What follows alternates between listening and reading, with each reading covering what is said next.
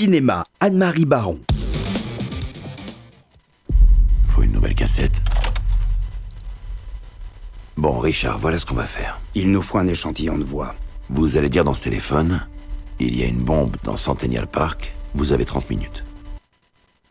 Alors, le cinéma américain a le don de produire des films passionnants et engagés qui traitent de grands problèmes de société.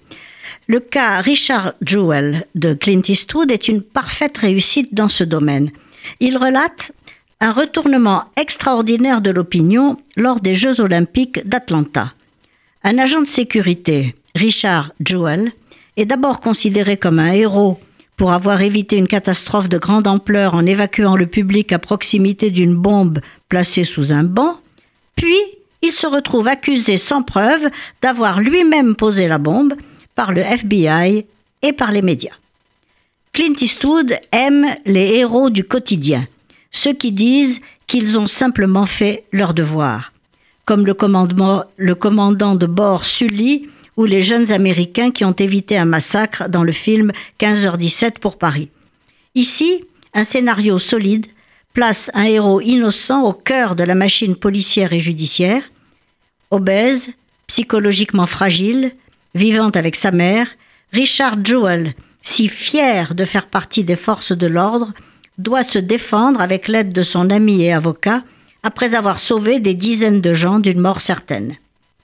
Dans le cas de Richard Jewell, Clint Eastwood pose un regard plein d'interrogations polémiques sur l'un des piliers de la démocratie de son pays et met en scène, avec son efficacité habituelle et sa générosité, une injustice révoltante dans l'un des meilleurs films de cette année cinématographique. Votre grand-mère m'a dit que son petit-fils était avocat à Cincinnati, spécialisé dans l'environnement. Je crois que vous n'avez pas compris. Je suis avocat d'affaires, donc je défends les entreprises de chimie. Bah, maintenant, vous allez me défendre.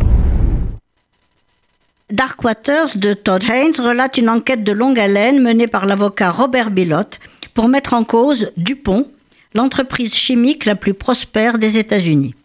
C'est elle qui a produit le téflon et principalement les fameuses poêles de cuisson au revêtement anti-adhésif que nous utilisons tous les jours, et l'entreprise a fait des bénéfices de plus d'un milliard de dollars par an. Le film de Todd Haynes retrace les efforts de l'avocat sur une période de 20 ans pour faire reconnaître à l'entreprise la pollution mortelle des eaux qu'elle a causée aux environs de ses usines et en faire indemniser les victimes.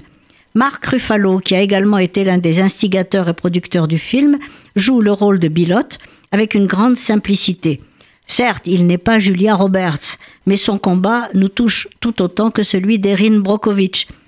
Les avocats seraient-ils les super-héros d'aujourd'hui? Sind Sie Lara Jenkins? Ja.